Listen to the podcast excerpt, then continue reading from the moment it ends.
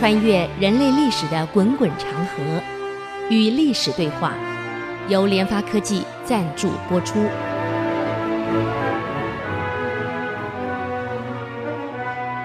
这里是 IC 之音主客广播 FM 九七点五，您所收听的节目是《与历史对话》，我是刘灿良。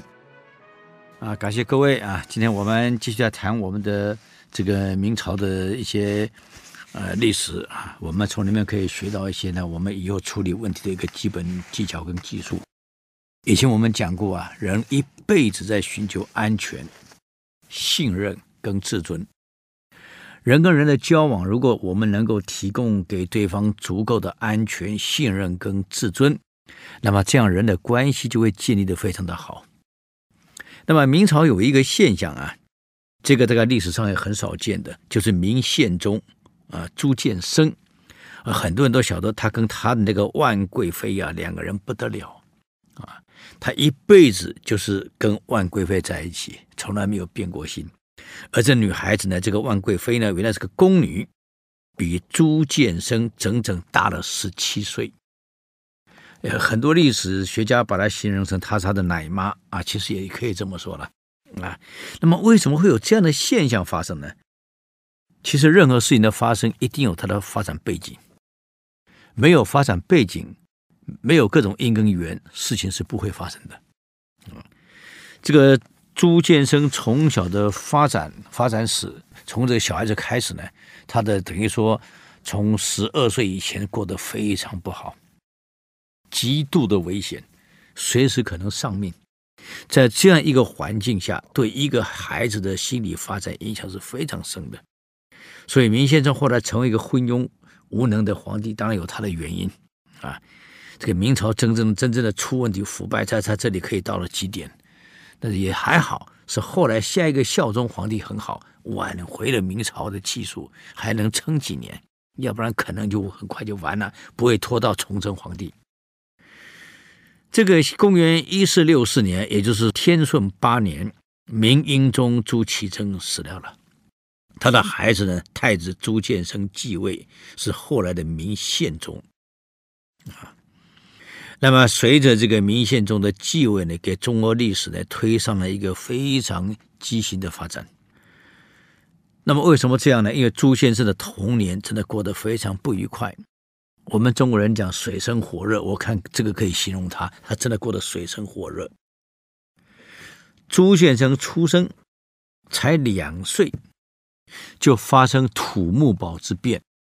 那么我们都晓得，土木堡之变的结果是明英宗被俘虏，他的弟弟呢，朱祁钰就是后来的这个景帝继位了。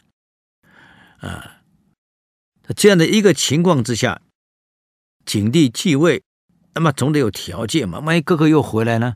所以当时为了让这个朱祁钰能够登基当皇帝的交换条件，就是让明英宗的这个儿子朱见深两岁立为太子，这是交换条件之一。由谁来负责？由孙太后来负责啊。那么在太后的这个这个交涉下，跟坚持下。由这个朱见深，也就是朱祁镇，这个明英宗的儿子呢，当太子。你不要以为看景帝，景帝自己也有孩子啊，我凭什么让哥哥的孩子当太子？虽然交换条件没有错，是这样，可是景帝的心里并不舒服，也想找机会把他废掉，让自己儿子来接班。怎么可能让哥哥孩子接班？所以太子朱见深的地位并不稳固。只有两岁，随时都可能被撤掉，而且不光被撤掉，有可能被毒杀。你想想看，才两岁就过这样的日子，而且被盯得紧紧的。我们都晓得，明朝是特务统治，东厂、西厂、兵部、刑部、大理寺、锦衣卫都有特务机构的啊，在盯着他，所以他的安危，孙太后非常清楚。因此呢，就派了一个宫女叫万贞儿。那一年宫女呢十九岁，专门来陪伴这两岁的太子朱见深，在身边照顾他。所以这宫女十九岁就抱着他，天天保护他，也非常的这个这个尽责。嗯，那这个宫女呢，这个万宫女呢，长得漂漂亮亮的，很聪明，很乖巧，很惹人喜欢。从小是跟着孙太后的身边，啊，而且这个书也读得不错，文墨也舞得还可以，所以孙太后呢，把他视为心腹。孙太后为了保护自己的孙子，所以呢，就让这个宫女去照顾他。十九岁照顾两岁，那么宫里的人都知道，这个太子被废掉。那是迟早的事。你孙太后年纪也大，身体又是不是很好，万一一走掉了，这太子也保不住了。今天是你在盯得紧，哪一天你不在了，你想太子还能保得住吗？啊，所以他虽然是个太子，在宫里非常的孤苦，孤零零的一个人在东宫，只有这个万贞儿这个宫女陪到他。没有一个大官去看他，没有一个人去看他，啊，作为一个太子，在东宫孤零零的，而且随时可能发生什么事不知道。因此呢，他从小就跟万贞儿守护在一起，所以他唯一的安全、信任跟自尊，人类所需要的三大根本需求。是来自万贞儿，永远守护在他身边，啊，日子就这样一天一天过了，嗯，到了五岁的那一年，孙太后也逝世了，所以这个时候呢，景帝就干脆把英宗的儿子这个太子给废掉了，终于被废了，被废的时候是五岁，那么一旦被废哦，就迁出东宫。住在宫外，啊，可怜啊，谁去照顾啊？当太子的时候就没有人去理他了，何况现在太子也不是了，只有这个万宫女每天陪着他，保护着他，吃的、用的、穿的，那简直是时有时无啊！因为你已经不是太子了，景帝有自己的打算呢，更严重的。特务还监视着他，他哪一天遭遇不测被毒死，那是很正常的事儿啊。中国历史上这个发生太多了啊，就这样又过了五年了。他等于是跟这个万公女万贞儿呢，两个人是生死与共，同一条船，辛辛苦苦从两岁，终于到了十岁了，已经十岁了啊。这个时候呢，没有想到是明英宗复辟成功了，景帝下台，啊，景帝的孩子太子也被废掉了，所以这个时候朱见深的太子重新被他爸爸恢复了，啊，明英宗再把他恢复起来，再回到皇宫，已经十岁了，这样子一下子呢，从弃儿啊没有人要的，一下子变成万人敬仰的大太子。这时候，不管你有多少人去奉承、去阿谀、去接近他，都没有用。为什么？他心里只有一个人，就是万公女，一直陪着他。那他的心里只有这么一个人，因为所有的安全、信任、自尊全在万公女的身上。那么问题是，随着朱先生慢慢长、慢慢长大了，进入青春期的，没有跟外面任何人接触，只有跟万公女接触。啊结果呢，又发生什么事情呢？我们休息一下，等会再回来与历史对话。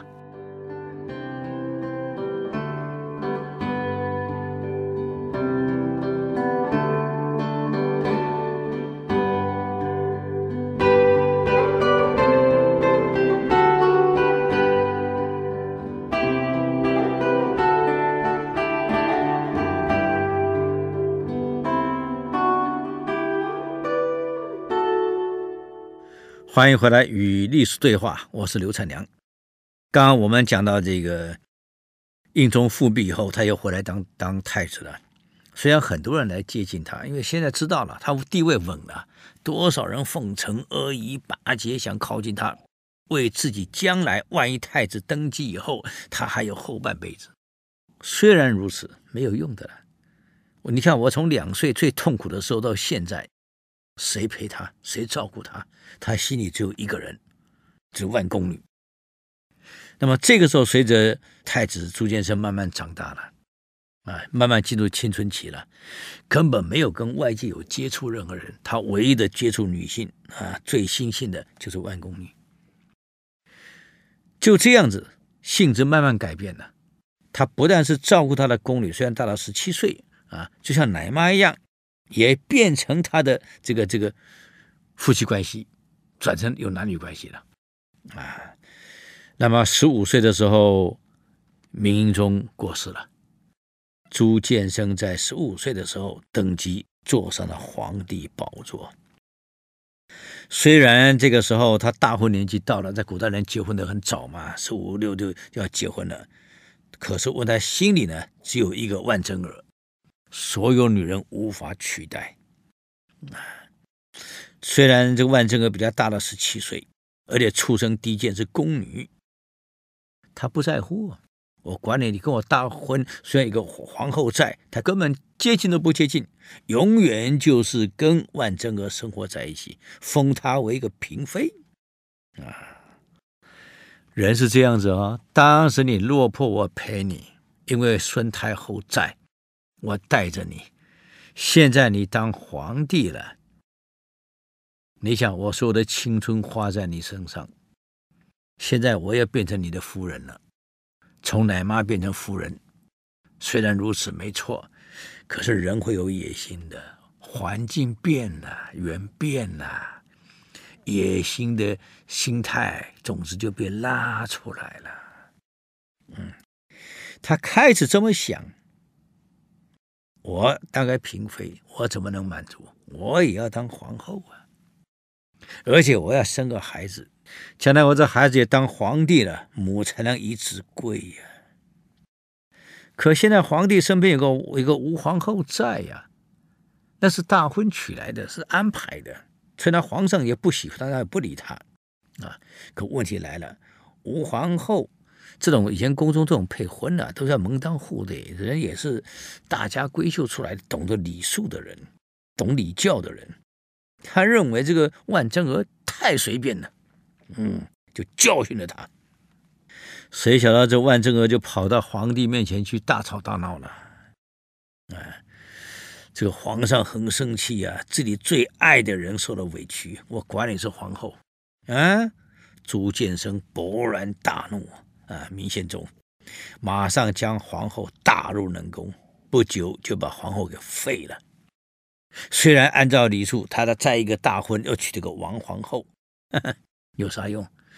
王皇后也是挂个名而已啊。他很清楚啊，知道前面吴皇后是怎么惨的，他也知道万贞儿是不能得罪的，这太厉害的，从小陪皇上长大的。所以他一直忍气吞声，啊，表面上皇后是王皇后，而政治理智里面皇后是万皇后。皇上只跟他生活在一起，只陪着他，随他话都不听，啊，所以王皇后也没有办法呀。那么万氏也很聪明，我一定要给他生个儿子。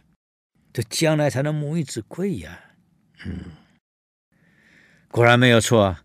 啊，皇天不负苦人心，生了个儿子啦。这个万贵妃生个儿子了，一生完马上封为贵妃。皇上准备再过一阵子，这孩子再大一点了，封太子，然后封万氏为皇后，都已经安排好了。嗯。哎，我告诉各位，人算不如天算啊！命中有，自然就有；命中没有，机关算尽也没用啊！这个万贵妃的儿子生下来不到满月，居然夭折了，所有的希望，所有的美梦，全部落空，怎么办？他努力想再怀第二胎，但是说也奇怪，这老天就是这么奇怪永远怀不上了，根本没有办法。嗯，也就因为儿子死了，又怀不上孩子，所以朱见深这个明宪宗对他呢更加宠爱，更加怜惜，总觉得很对不起他。从我两岁陪我到现在，出生入死，啊，保护了我。可今天他变成这样子，所以更加怜惜，更加珍惜他，啊，那可以说是千万万千宠爱在一身啊。也因为这样，这人很奇怪会变的。原来在照顾皇上当太子的时候，在照顾他，他这个人还是很善良的，怎么现在变成非常狠毒？尤其儿子死了以后，心肠非常狠毒。他担心，万一别的宫女、别的这个这个妃子怀孕了生孩子，那我前途怎么办？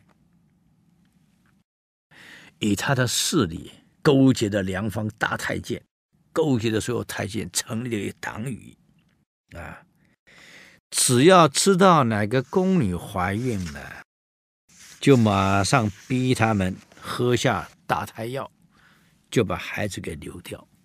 这样过去了好多年，宫女虽然很多宫女怀了孕，可都生不了小孩，一个也生不出来，男的女的都没有。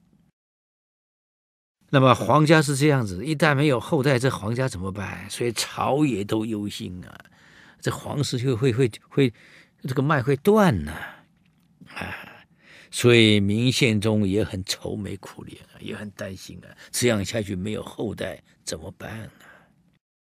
哎，所以想来想去，到了成化五年，啊，总算这个他所心爱另外一个白贵妃。生了个皇子啊，宪宗高兴的不得了啊！啊，她的怀孕很保密，所以躲过了被强迫喝胎药，所以因着孩子顺利生下来了。这个宪宗高兴的不得了，马上封这个孩子为太子啊，养得很好，很漂亮啊，也很健康。可是莫名其妙，怎么不到一年也夭折了？宫里的太监、宫女都知道这孩子是怎么死的，每个人都知道，就皇上不知道，啊，也就是说，万贵妃把这孩子给做掉了，也没有人敢去告发。大家都很清楚啊，万贵妃啊是个圣女，全世界上唯一可以信任的人，可以依托、可以依靠的最善良的女人。所以，任何人只要去告状的那个一定倒霉。因此呢，这个孩子被做掉了，大家知道，也就没有人敢去提了，那就算了。哎，可是很奇怪的事儿，嗯，这个万贵妃想都没有想到，她不管怎么赶尽杀绝，居然还有漏网之鱼，啊，这个很有意思啊。而且这个孩子啊，一直平平稳稳的长到六岁才被发现啊！原来是这样子啊，到六岁才被发现。嗯，可是被发现的时候已经六岁了，是朱见深跟另外一个宫女所生的，在宫中被保护了起来。嗯，这是多年来明宪宗唯一的儿子，高兴啊！哎。马上给他取个名字，叫朱佑樘，并且立为太子。这下完了，十几年来，万贵妃所有的机关都算尽了，所有能怀孕的，统统被他做掉了，甚至只生了一个白贵妃生的，也被他毒死了。那么这个呢，居然给他生下来还六岁呢，怎么办？怎么处理？哎，我们休息一下，等会儿再回来与历史对话。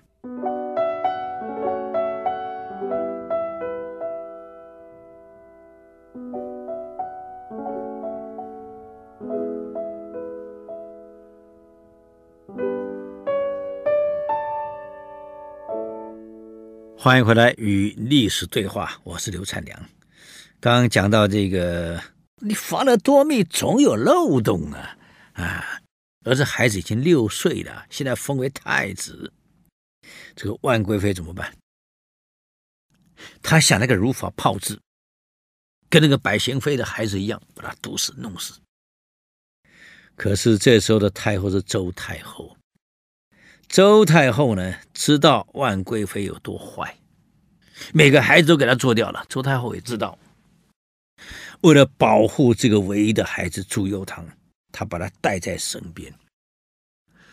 起居生活啊，吃饭睡觉，全部跟太后在一起。太后也有太后的亲信啊，也都在一起，把她保护起来。这个，哎呀，这个万贵妃是明里暗里都下不了手，没机会下手啊。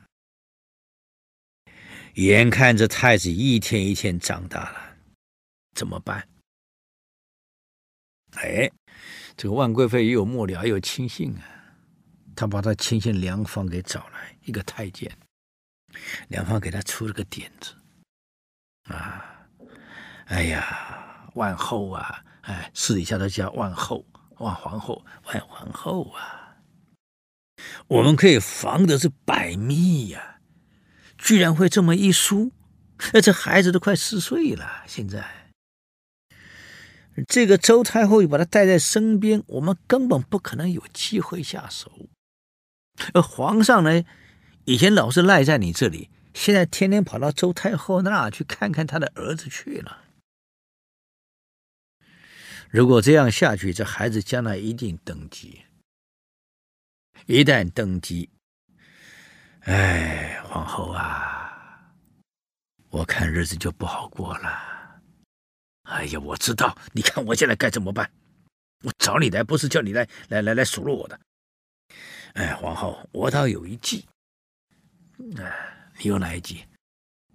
既然我们阻止不了，也陷害不了，那不如鼓励多生几个。皇子多了，自然会有竞争。你以为他现在立太子，将来一定当太子吗？一定登基吗？你把中国历史翻开，多少太子早年被立，到后来呢，没了，死的死，亡的亡，撤的撤，贬的贬。所以我认为你现在不如鼓励多生，多介绍美女给皇上，让他多生。生下来孩子，你选一个变成你的。那如果你不想把生孩子的母亲给除掉，那就联手嘛。嗯，当年汉武帝的王皇后跟刘嫖不就这样联手吗？把元太子刘荣给做掉了嘛，变成刘彻。就保住了王皇后跟刘嫖的荣华富贵了，你何尝不用这一招呢？啊，多生几个，然后你去选一两个你认为你可靠的母亲，你可以控制的孩子，你可以掌控的，长大以后他是你的孩子，叫你妈，那子婴母贵不就保住了吗？嗯，这都是好办法，可是有个条件啊。那你的皇上愿意把这个朱祐樘给废了，立令我那个呃这孩子来接太子啊？哎，哦，这个就容易了。以你在皇上的身份地位啊，皇上面前你的身份地位更受宠，再加上我们这一些太监们跟你配合啊，再加上朝中收买一些大臣。啊来跟你合作，这不是早晚的事儿吗？这还不容易。嗯，可以，就这样定案。所以万事呢，就改变了策略。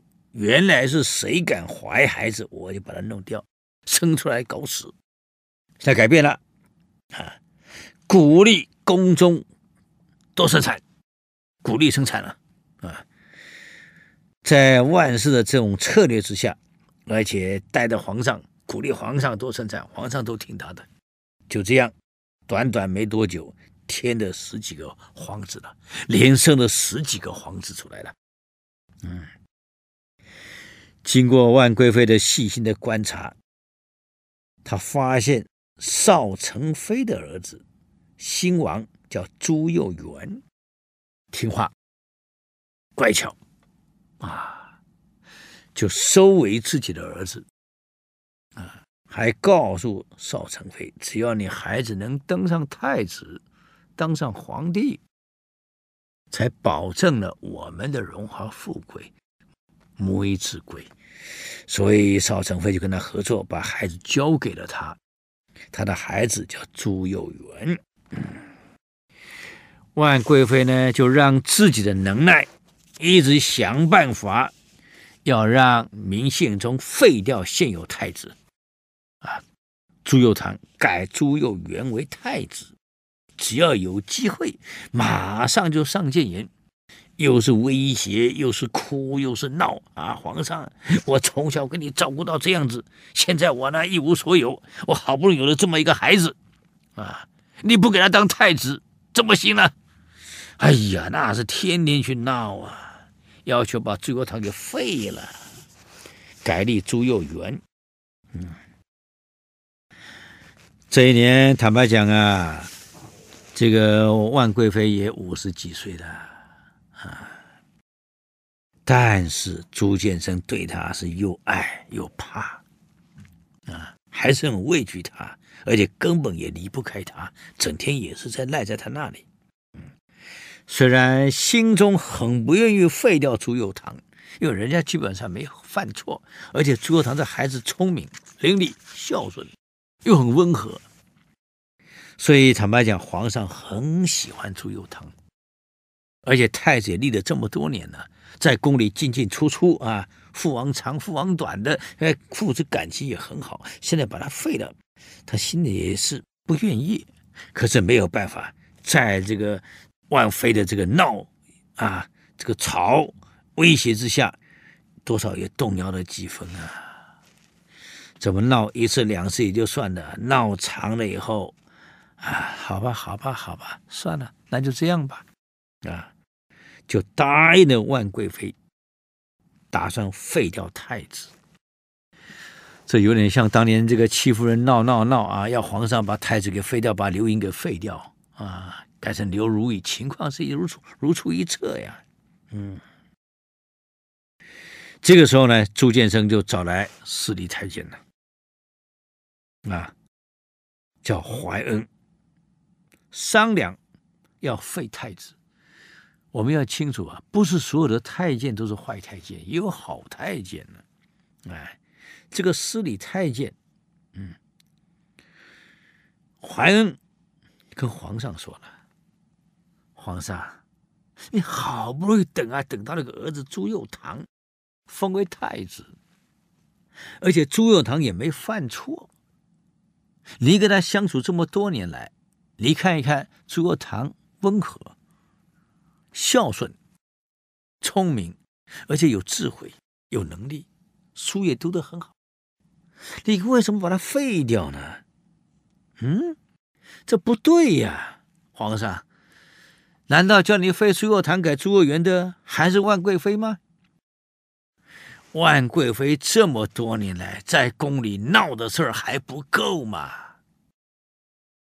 为什么之前你怀不了孩子，谁怀就给他吃吃吃药，全部冻掉？好不容易百贵妃生了一个，却被毒死，这事难道你不知道？皇上一听有这事儿，哎呀，我现在告你真事儿一个实情。哎，他好不容易这个有了个儿子，他这儿子也死了，现在跟某些太监勾结大官勾结在一起，哎，搞了个朱佑元上来。他认为是为他的孩子收为己有，想用他来接替朱佑樘。那你告诉我，皇上朱佑樘错在哪里？这个皇上本来就宠万贵妃呀，你骂孩子骂谁都可以，你不能骂骂万贵妃呀，还说要毒死那么多多孩子，皇上火了。结果怎么办？哎，我们休息一下，等会儿再回来与历史对话。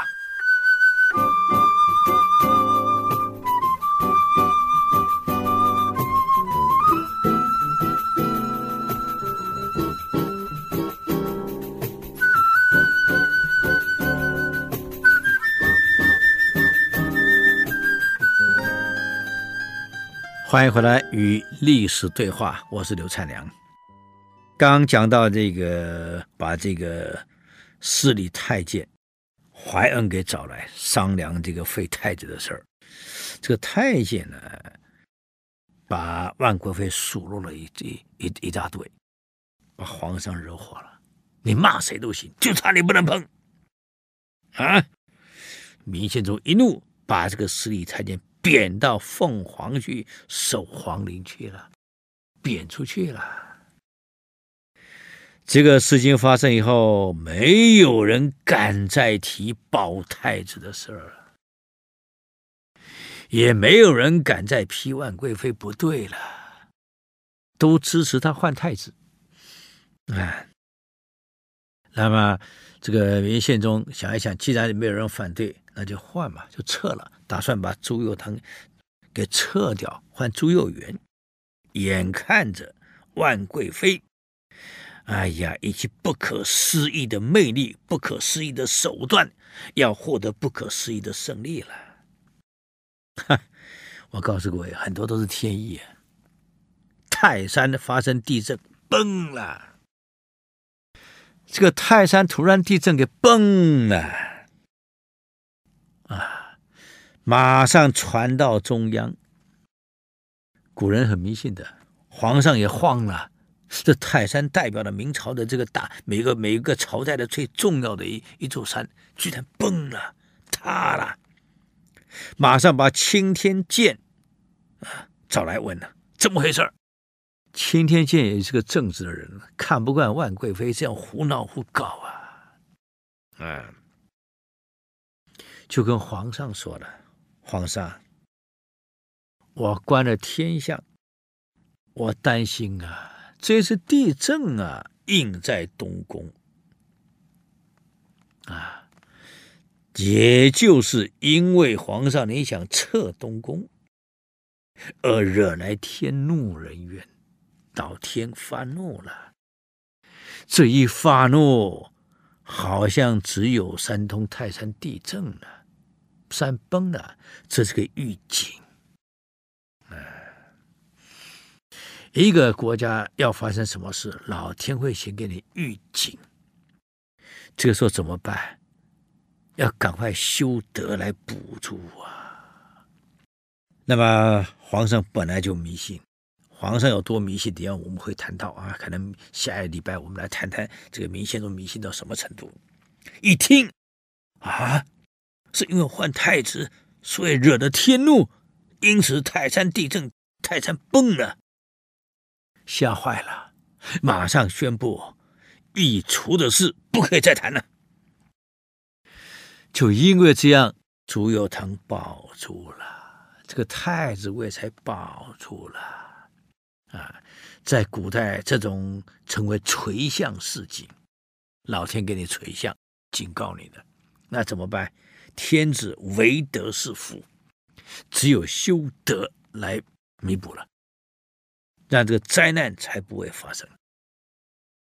既然是地震，皇上不可能再换了，因为印在东宫，他相信万贵妃知道这事以后，知道完了。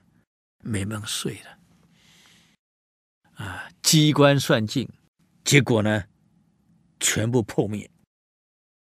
任凭他不管怎么披头散发呀，头发都白了，五十八了，躺在地上吵啊闹啊，老泪纵横啊，要换太子啊！皇帝已经不会再改变了。我虽然宠你没错，可是我怕天啊！我叫天子哎，老天是天父哎，啊，我宠爱你没错，可是我怕天惩罚我呀，不要再提了。万贵妃果然死心了，人就这样，哀莫大于心死，一死心，终于发现自己彻底衰老了，啊。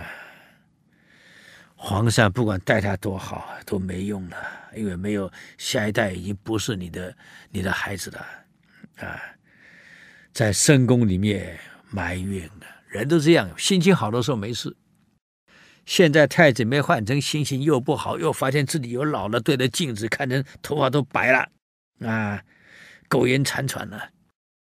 心情一不好，啊，一脆弱，得了肝病。你看，终于在成化二十三年，这个我们宝贝明宪宗当了二十三年皇帝啊，一四八七年的春天。这个风光一时的万贵妃肝病死了，估计是肝癌啊，应该是肝癌。死的时候虚岁是五十八岁啊。这个宫里啊的斗争斗到最后，这个太子真的幸运呢，朱佑樘，哈，大获全胜。万贵妃死了以后呢，群臣松了一口气啊，朱佑樘更是松了一口气。保住了啊！太子保住了，可完了是谁？明宪宗受不了啊！从小把他照顾大的万贵妃死了，迷恋的万贵妃死了，明宪宗大哭啊！啊，好像失去了整个世界，什么都没了。为了万贵妃，他罢朝七天。全国降半旗七天，啊，还赐万贵妃叫恭肃端盛荣敬皇贵妃。你看，啊，以皇后的礼仪将万贵妃葬在天寿山，而且长然的叹了一口气：万贵妃一走，朕也将不久于人世了。万贵妃春天走，她在同年农历的八月秋天，郁郁寡欢的明宪宗也一病不起了。十天后，啊，哎呀，这位纵容万贵妃一辈子的皇上也随他而去了，四十一岁啊，跟万贵妃五十八整整差了十七。所以万贵妃一个这么卑微的宫女出身，居然能够侍从后宫二十三年，啊，这不得了啊！啊，当然，我们讲过，早期陪她度过最危险的那么十五年，是万贵妃陪同的。一个人没办法不离不弃的陪着你，心里所有的安全、信任、自尊都在她身上建立起来了，当然会黏着她不会放啊。可问题是，明宪宗的这一朝腐败，不光是万贵妃，还有个太监叫梁芳，也是一塌糊涂。这个梁芳跟万贵妃联手，把国家整个国库几乎败光了。啊，为什么？你看看，在明宪宗成化二十一年，也就是他临死前两年，三月的那一天。朱见深想一想，自己已经十几年了，都没有去看过国库，因为最近要钱，老是说没钱。万贵妃跟梁芳都告诉他，国家现在没钱，那怎么可能？税收没减少啊，怎么会没钱呢？所以他特地跑到内帐来，也就是府库来，让太监梁芳打开府库给他看。他才发现明朝整个府库国库是空荡荡的，连一个银子都没有啊！难怪最近我要什么都没钱，这钱到哪哪里去了呢？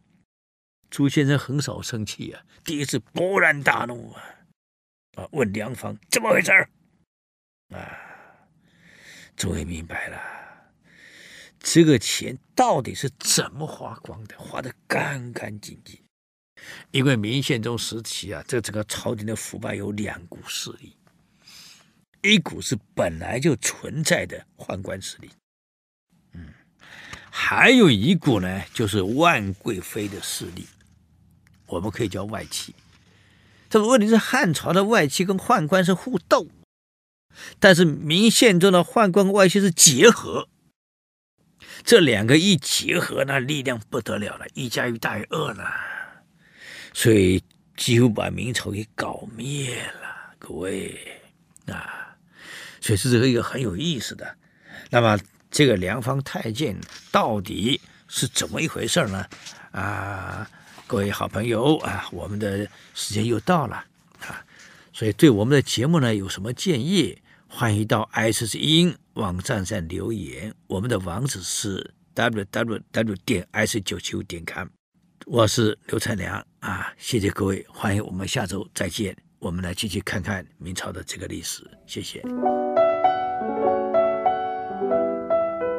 以上节目由联发科技赞助播出。联发科技邀请您同游历史长河，发现感动，积累智慧，扩大格局，开创美好幸福人生。